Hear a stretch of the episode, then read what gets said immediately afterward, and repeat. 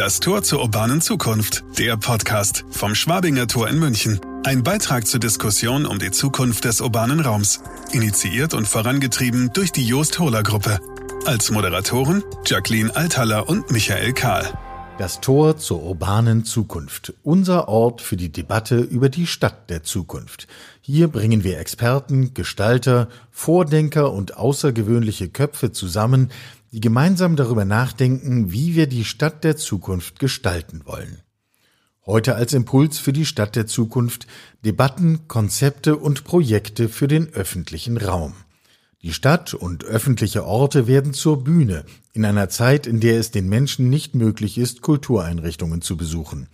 Autostraßen, die sonst nur die Menschen von Punkt A nach Punkt B bringen, werden nun Mobil, flexibel und spontan. Es entsteht eine Art Pop-up-Salon für erlebbare Kultur in der Stadt. Den Zuhörer und Betrachter trifft dies unmittelbar und unaufgefordert. Mitten im Alltagstrubel werden wir so plötzlich zu Teilnehmern von Veranstaltungen und dürfen für einen Moment innehalten. Der Weg, auf dem wir gerade noch waren, wird vergessen und lässt eine Atempause zu. Die Straßen, die normalerweise von Autos genutzt werden, werden zu Begegnungsstätten. Der öffentliche Ort wird umgedeutet und lässt gesellschaftskritische Diskussionen zu. Brauchen wir tatsächlich alle ein Auto in der Stadt? Was passiert, wenn der Kultur mehr Raum in der Stadt gegeben wird, wenn sie nicht nur in einem abgetrennten Raum erlebbar wird? Heute zu Gast am Schwabinger Tor ist Benjamin David, Initiator der Urbanauten. Zusammen mit seinen Partnern und einer Vielzahl an Künstlern hat er während des ersten Lockdowns den Kulturlieferdienst ins Leben gerufen. Sein Projekt versteht er als Kulturdemo und verwandelt Straßen in bunte, fröhliche Bühnen und bietet den Anwohnern und Passanten ein Programm, um für Künstler ein Einkommen während der Pandemie zu garantieren. Was er mit der Kultur in der Stadt der Zukunft vorhat, erklärt er im Austausch zu Gast am Schwabinger Tor. Herr David, Kunst und Kultur sind die Themen, die die Urbanauten bewegen. Mit welcher Grundidee sind die denn entstanden?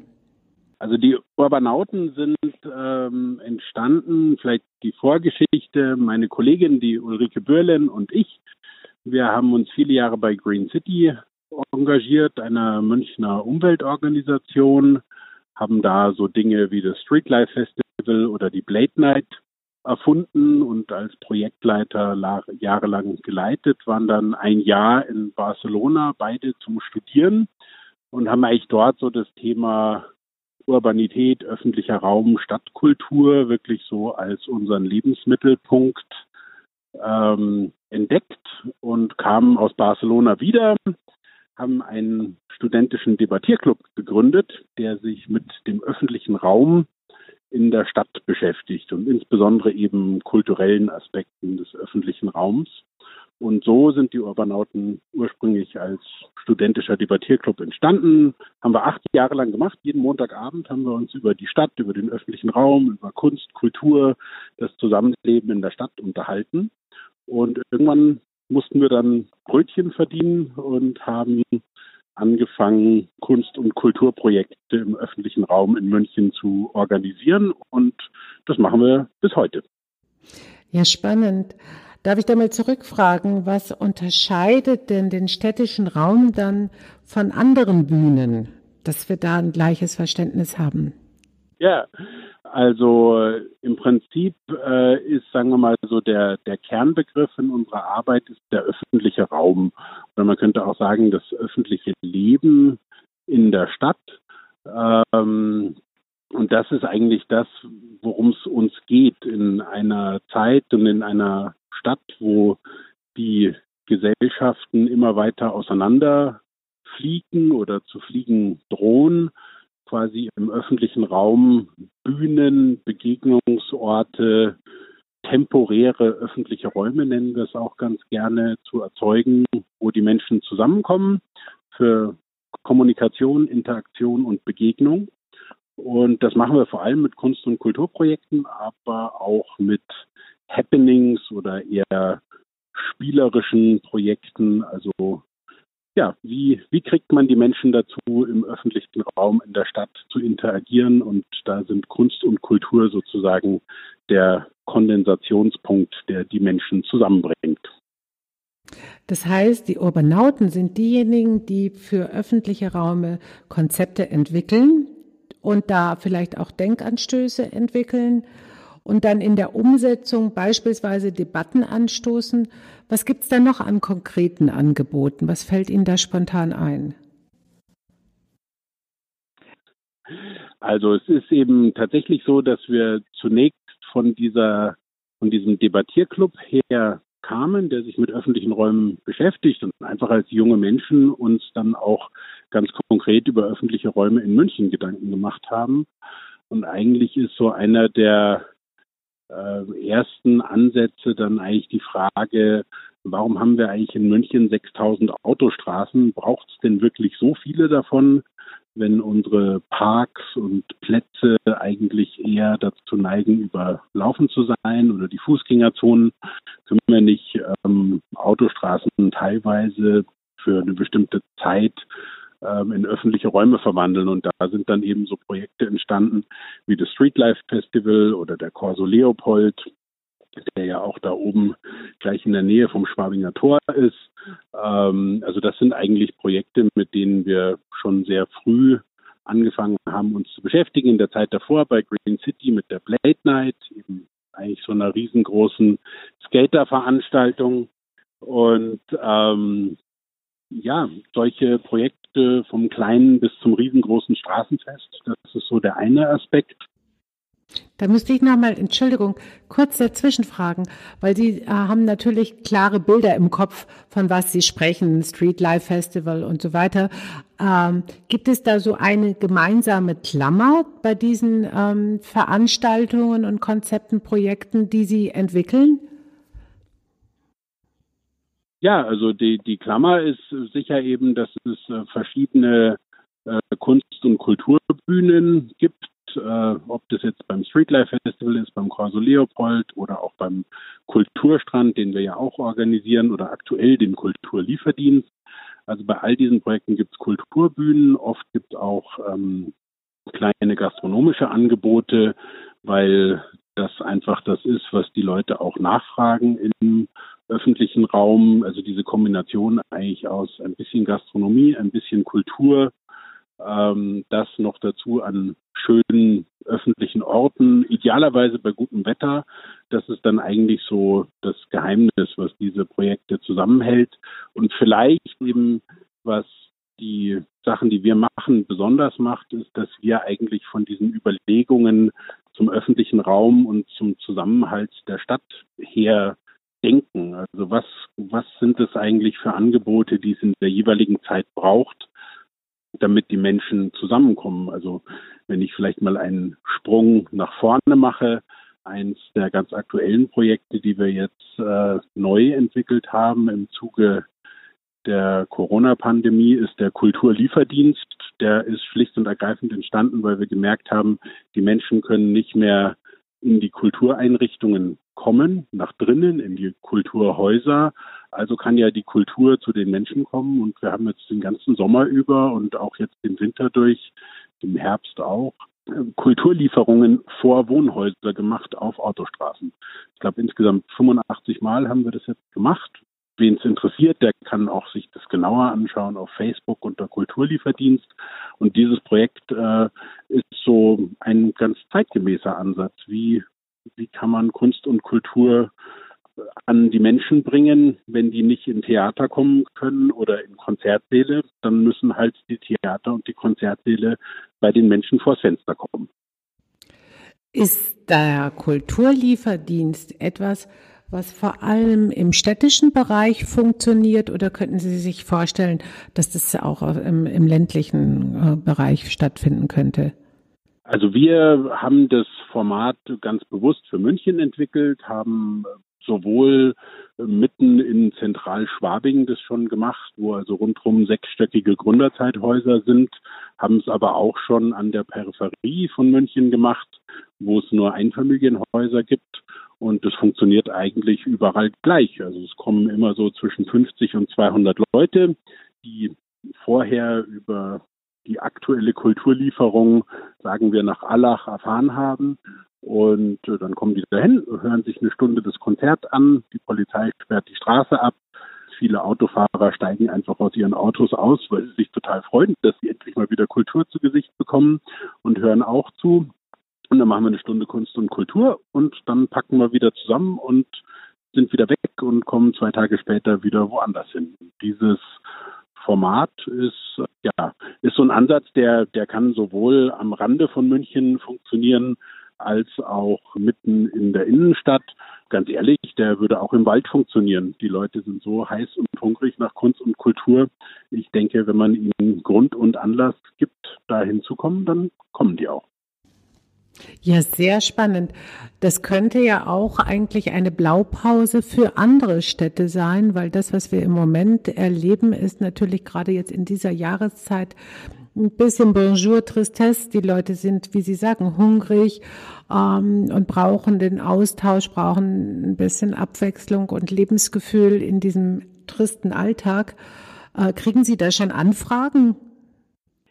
Also wir, wir kriegen eigentlich tatsächlich äh, ständig Anfragen, also sowohl von Künstlern als auch von Anwohnern, als auch von Geschäftsinhabern oder Firmen. Also jetzt auch in der Weihnachtszeit haben wir vor ein paar Anwaltskanzleien sozusagen Konzerte gemacht als Ersatz für Weihnachtsfeiern. Also tatsächlich ist es ein Format, was gut in die Zeit passt und was sehr stark nachgefragt wird. Also wer, wer Lust hat, der kann mir einfach eine E-Mail schicken an benjamin.david.isalust.org oder auch auf unserer Homepage nachschauen, isalust.org oder die Urbanauten gibt es auch eine Homepage oder eben auf Facebook Kulturlieferdienst. Irgendwie erreicht man mich schon und dann schreibt man mir und dann machen wir aus, welche Musik da kommen soll und dann kommen wir. Gerne auch schon eine Woche später. Also es ist wirklich ein sehr spontanes, flüchtiges Format, was in die Zeit passt und ja, auch eigentlich gar nicht so schwer zu organisieren ist. Also ist es vielleicht das kulturelle ähm, Pendant zum Pop-up-Store im kulturellen Bereich, kann man das so formulieren? Da würde ich Ihnen durchaus recht geben. Klar, es ist sozusagen ein, ein Pop-up-Konzert auf einer Autostraße. Genehmigt werden diese Dinger als Versammlungen, also im Volksmund würde man sagen als Demonstrationen.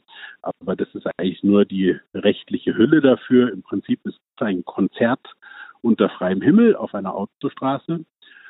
Und äh, ja, diese Formate als Pop-up-Konzerte zu bezeichnen, kann man gerne auch machen. Und damit man sich eine Vorstellung machen kann, weil Kulturlieferdienst, das klingt so ganz neu, ähm, das haben Sie tatsächlich entwickelt. Wie viel Zeit haben, wie viel Zeit ist in der Zwischenzeit vergangen von der ersten Idee bis heute und wie viele Künstler haben Sie denn da, die dafür zur Verfügung stehen? Also es ging eigentlich unglaublich schnell. Es gab ja am 16. März äh, hier in Bayern den ersten Lockdown. Äh, dann war erstmal alles zu, so Projekte, die wir eben machen, der Kulturstrand, der Corso Leopold, war klar, das wird erstmal nichts.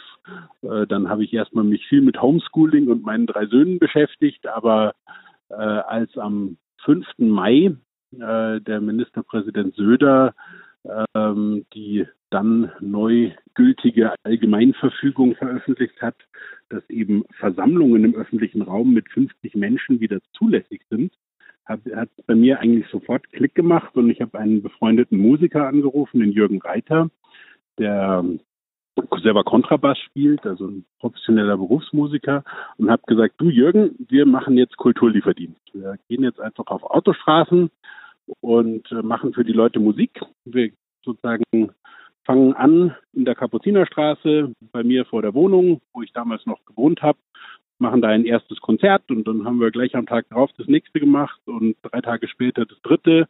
Und inzwischen haben wir eben 85 Konzerte gemacht mit ich habe neulich mal nachgezählt, 49 verschiedenen Bands und Künstlergruppen, teilweise auch Straßentheatergruppen. Und äh, das machen wir jetzt heiter weiter. Also das ganze Wochenende jetzt äh, gibt es, glaube ich, insgesamt wieder fünf Kulturlieferdienste. Nächste Woche gibt es auch wieder sieben. Also wir machen das jetzt auch im Winter. Inzwischen haben wir auch eine mobile Bühne, einen umgebauten LKW, den uns die Firma Buchbinder gestiftet hat. Und ja, das ist sozusagen dadurch auch nochmal ein bisschen einfacher geworden. Also man, man ruft uns an oder schickt uns eine Mail und dann fahren wir los und sind drei Tage später mit Kultur vor der eigenen Haustür. Das Einzige, was wir brauchen, ist eine Steckdose. Ja, super spannend. Herr David, Sie sind ja derjenige, der im Prinzip dafür zuständig ist, den öffentlichen Raum für Menschen neu zu denken und zu gestalten. Weniger Platz für Autos ist Ihre Devise. Ähm, dürfen wir uns denn irgendwann auch auf ein Isar-Flussbad freuen? Also das würde mich tatsächlich sehr freuen. Äh, das Isar Flussbad ist auch so eines dieser Projektideen, die eben entstanden sind, wenn man sich den öffentlichen Raum in München anschaut. Es gibt unglaublich viele Bereiche an der Isar, wo man gar nicht an den Fluss drankommt. Eben insbesondere da rund ums Deutsche Museum, da gibt es diese hohen Kaimauern und man kommt da gar nicht ans Wasser runter. Und daraus ist eigentlich die Idee entstanden, Mensch, die Isar ist über viele Monate eigentlich relativ warm im Sommer. Äh, gibt auch in den kälteren Jahreszeiten Leute, die auch mal in einen kalten Fluss springen würden. Wenn man jetzt mal nach Zürich oder Bern schaut, in die Schweiz, da gibt es ja ganz viele Flussbäder, die auch rund ums Jahr rum geöffnet sind. Und dann haben wir eben angefangen, politische Lobbyarbeit für so ein Projekt zu betreiben und sind da eigentlich auch schon relativ weit gekommen. Äh, Im Moment, klar, wie so vieles, hängt so ein bisschen an der Finanzierung und insbesondere jetzt mit der Pandemie und den negativen Folgen für die Stadtkasse kann es auch sein, dass es noch ein, zwei Jahre dauert. Aber mich würde es nicht wundern, wenn man in drei Jahren in München in ein Isarflussbad steigen kann und dann, dann werde ich Bademeister und das ist dann, dann ist mein Lebenstraum erreicht. Und was wäre dann mit Saletti Paletti? Eine Projektidee ja. gewesen, die aus der aber nicht wirklich was geworden ist. Also wir haben äh, tatsächlich überlegt, äh, für Gastronomien äh, so kleine Architekturen vor die Läden zu machen. Aber das hat nicht wirklich funktioniert. Also das haben die meisten Leute dann ja einfach selber gemacht, mit ein paar Paletten und Stühle rausgestellt und so weiter. Ähm, das ist nie wirklich was geworden, das Projekt. Ja, aber sehen Sie, manchmal ist man seiner Zeit auch einfach ein Stück weit voraus, ja. Also ich würde mal sagen, der, der, das sind beides, wenn man so will, Pandemieprojekte. Der Kulturlieferdienst, der läuft wie Bolle. Und ja. äh, Paletti, Paletti hatte ich selber schon ganz vergessen, sehen Sie mal. Ja, das kommt, wenn man unfassbar kreativ ist und so viele Dinge gleichzeitig anstößt und Bälle hochwirft. Also Sie können ja, wenn, wenn Sie Lust haben, eins der nächsten Sachen, die uns sehr beschäftigt, ist der Isar Boulevard. Sie haben das ja vielleicht selber auch schon mitgekriegt. Kommenden September äh, soll die IAA nach München kommen. Erstmals, äh, da bin ich selber nur so halb begeistert davon. Ich finde eigentlich, München hat schon mehr als genug Auto und jetzt noch mehr Auto. Ich weiß nicht, ob das die richtige Botschaft ist ähm, weswegen wir uns eigentlich gerade sehr bemühen, dass in diesen sechs Tagen die gesamte Isar-Parallele autofrei wird für sechs Tage vom Mittleren Ring im Norden bis zum Mittleren Ring im Süden, also die Steinsdorfstraße, die Ifflandstraße, die Erhardstraße und so weiter. Das, was man im Volksmund Isar-Parallele nennt. Ja. Und damit, damit wollen wir eigentlich dafür werben, dass äh, in München der öffentliche Raum zwar manchmal den Autos gehören kann, aber manchmal eben auch einfach den Fußgängern, den Spaziergängern und vielleicht gibt es dann noch Straßenmusik dazu. Das ist eigentlich so mein nächstes Traumprojekt, um das ich mich gerade sehr bemühe mit verschiedenen Akteuren. Ähm, ja, also das äh, geht eigentlich immer weiter. Also ich denke, es ist auch eine wir werden auch sehen, also im Moment, klar, durch diese ganzen Lockdowns und auch die Ängste, die jetzt mit Kommunikation, Interaktion und Begegnung verbunden sind, ist der öffentliche Raum im Moment etwas fällt sozusagen brach. Ja. Viele Leute sind zu Hause im Homeoffice, im Homeschooling und so weiter. Aber ich denke, wenn wir diese Pandemie in ein paar Monaten oder spätestens einem Jahr im Griff haben, dann werden die Menschen umso heißhungriger in den öffentlichen Raum strömen und ja, vielleicht eben im September auf die, auf einen 4,8 Kilometer langen Isar Boulevard. Das würde ich mir wünschen. Es bleibt auf jeden Fall spannend zu beobachten, was die Urbanauten machen. Und in der Zwischenzeit kann man sich tatsächlich die Zeit vielleicht ein wenig verschönern, indem man sich mal mit dem Kulturlieferdienst beschäftigt. Sehr gerne. Also wer sich näher für den Kulturlieferdienst interessiert, tatsächlich die aktuellste Information gibt es auf Facebook unter Kulturlieferdienst oder eben auf der Homepage vom Isalust e.V. Die heißt isalust.org. Man findet aber auch einen Link auf der Homepage von die Urbanauten. Ja, super gut. Dann danke ich ganz herzlich für das Gespräch und wünsche Ihnen viel Erfolg mit Ihren ganzen Vorhaben. Sie hörten das Tor zur urbanen Zukunft, der Podcast vom Schwabinger Tor in München. Ihre Moderatoren waren Jacqueline Althaller und Michael Kahl. Ein Beitrag zur Diskussion um die Zukunft des urbanen Raums. Initiiert und vorangetrieben durch die Joost Hurler Gruppe. Fortsetzung folgt.